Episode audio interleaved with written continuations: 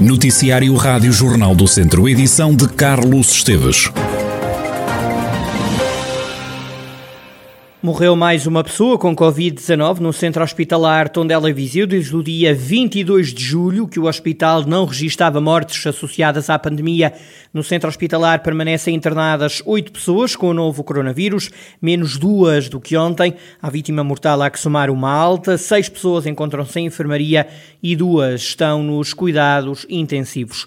As misericórdias defendem a realização de testes à imunidade aos utentes dos lares, isto numa altura em que estão ativos vários surtos nestas instituições de acolhimento de idosos. Na região não tem havido problemas com surtos em lares de Santa Casas, como adianta à Rádio Jornal do Centro José Tomás, presidente do Secretariado Regional de Viseu da União das Misericórdias Portuguesas. Nas misericórdias, eu não tenho conhecimento, eh, portanto não haverá, uh, surtos, não se têm registrado surtos de Covid desde que houve o processo de vacinação. Quero destacar aqui uma, uma, uma questão que é importante, que é o facto de, apesar de, de haver essa quantidade de surtos em lares, uh, a severidade e os efeitos da, da infecção não são assim tão graves como eram antes da vacinação e, portanto, são até muito ligeiros e as fatalidades são muito poucas. Aliás, no 2019 registrou-se uma fatalidade. Uh, e isso significa que a vacinação tem, de facto, um efeito muito positivo e muito bom e protege, de facto, as pessoas. Não há dúvida nenhuma disso. José Tomás, o presidente do Secretariado Regional de Viseu da União das Misericórdias Portuguesas, apesar de não haver casos nos lares, José Tomás subscreve a ideia da União das Misericórdias que defende realização de testes à imunidade e uma terceira dose da vacina. Reforçado o apoio aos bombeiros voluntários de Viseu, a corporação vai receber do município 75 mil euros de subsídio anual, são mais 20 mil euros perante o que aconteceu o ano passado, numa ajuda realçada pela Presidente da Câmara, Conceição Azevedo o Executivo Municipal aprovou hoje, em reunião de Câmara, o protocolo de cooperação e apoio operacional entre o município e a Associação Humanitária dos Bombeiros Voluntários de Viseu, que inclui uh, uma comparticipação financeira de 75 mil euros. Destaca-se que é esta comparticipação financeira, de 75 mil euros, ainda acresce a manutenção de comparticipação financeira de 50% das despesas de funcionamento da equipa de intervenção permanente, nos termos do respectivo protocolo com a Associação Humanitária dos Bombeiros Voluntários Viseu e a ANEPS. Temos um carinho especial pela Corporação de Bombeiros, eh, por esta Corporação de Bombeiros, reconhecemos a valia do seu trabalho em prol de um Conselho mais seguro, é na parceria e na cooperação entre as várias entidades que teremos uma atuação mais rápida, mais eficaz e mais eficiente. O vereador do PS, José Pedro Gomes, diz que a Câmara tem que ajudar mais os voluntários. Se olharmos uh, para os conselhos à nossa volta, e inclusivamente olhamos para conselhos como Lamego, como Castro Daire, como Tondela, verificamos que conselhos com menos habitantes, com menos área florestal e com menos ocorrências, os bombeiros conseguem ter apoios uh, superiores. E, portanto, é este alerta que nós queremos fazer. Existe agora uma série de oportunidades que o Governo está a criar para os conselhos e para os municípios aproveitarem.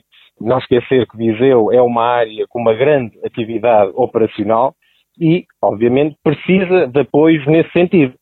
Uh, obviamente que saudamos este apoio recente de 75 mil euros para os bombeiros, mas também lembramos que os bombeiros deixaram de receber aquela verba que, que recebiam uh, de bilheteira na Feira de São Mateus, que era também uma receita bastante importante. O socialista José Pedro Gomes desafia ainda a Câmara de Viseu a ajudar os bombeiros voluntários a criarem uma segunda equipa de intervenção permanente. Abrem hoje as candidaturas para o ensino superior. O Politécnico de Viseu disponibiliza um total de 1.307 vagas. O curso de enfermagem na Escola Superior de Saúde de Viseu é o que apresenta o maior número de lugares. 86.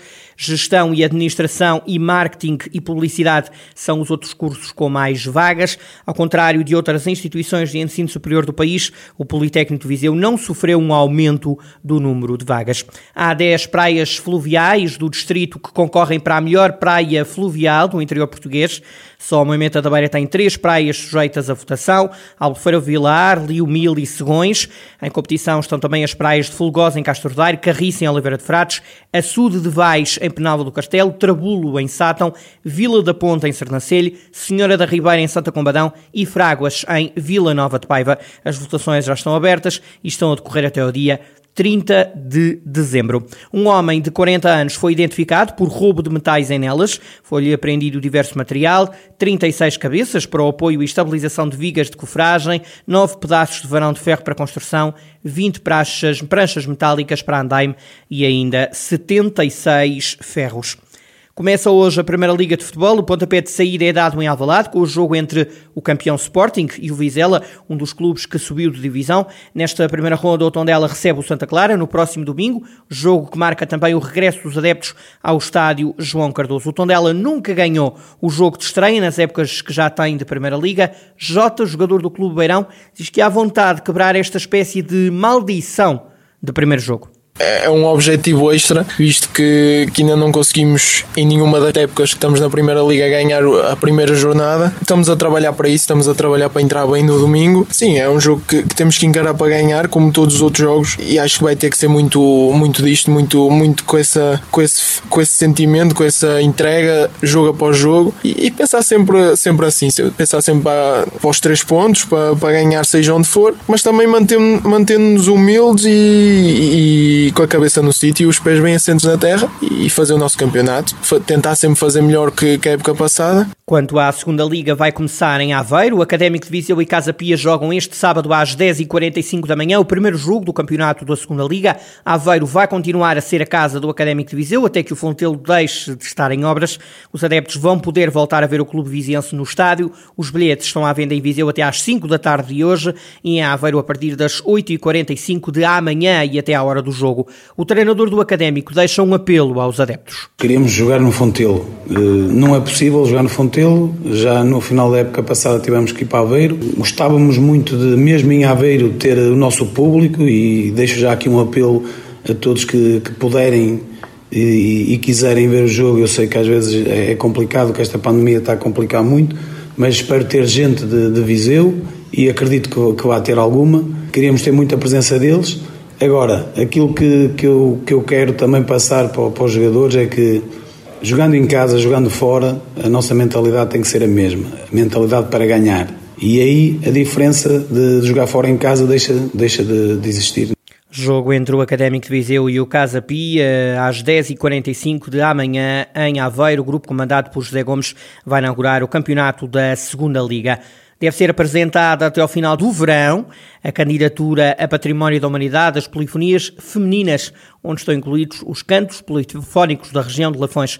O processo já está na fase final. Foi já feito um estudo das polifonias. A vereadora da Cultura na Câmara de São Pedro do Sul acredita que agora o processo está na reta final e que, de segundo a vereadora Teresa Sobrinho, mais grupos vão dedicar às cantadas do feminino e vão poder aderir a este projeto.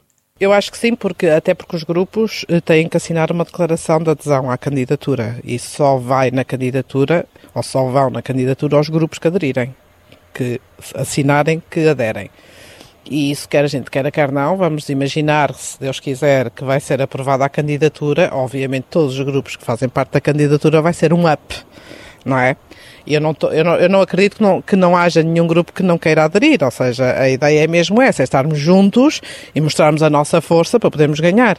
E isso acho que traz um, uma motivação extra até ser o resultado e mesmo depois de ser o resultado, ou seja, nós vamos nos dar a conhecer na Europa. Mesmo não sendo aprovada, vamos sempre dar-nos a conhecer na Europa. E, e, acho que isso é uma motivação extra muito necessária neste tempo. Na região de Lafões, para que esta tradição não morra, decorrem nas próximas semanas algumas oficinas. O diretor artístico desta ação, Paulo Pereira, explica o que é que se pretende. A ideia é bastante simples, mas acho bastante útil, que é, é passar a, a tradição das, da, das cantadas e das polifonias no feminino para as novas gerações. Portanto, fazer o empoderamento local portanto é, é, dirigido mesmo às, às pessoas, às, neste caso às mulheres dos quatro municípios em causa, portanto Vonzela, São Pedro do Sul, Oliveira de Frades e Severo do Voga, e é para, para que realmente essa tradição passe a ser uh, algo completamente normal desde as crianças de 4 anos até, até às pessoas de todas as idades, que, sendo que neste momento existe essencialmente quase como uma relíquia nas pessoas mais velhas e nos grupos uh, organizados mais de folclore ou de, ou de ou, ou corais de, de, de, coisas mais uh, convencionais, não é? Portanto, a ideia é que isso seja uma prática comum, como por exemplo acontece hoje em dia com, com o canto alentejano. Depois das formações, as novas cantoras vão mostrar-se e fazer-se ouvir em Severo do Vuga, Oliveira de Frades, Vozela e São Pedro do Sul.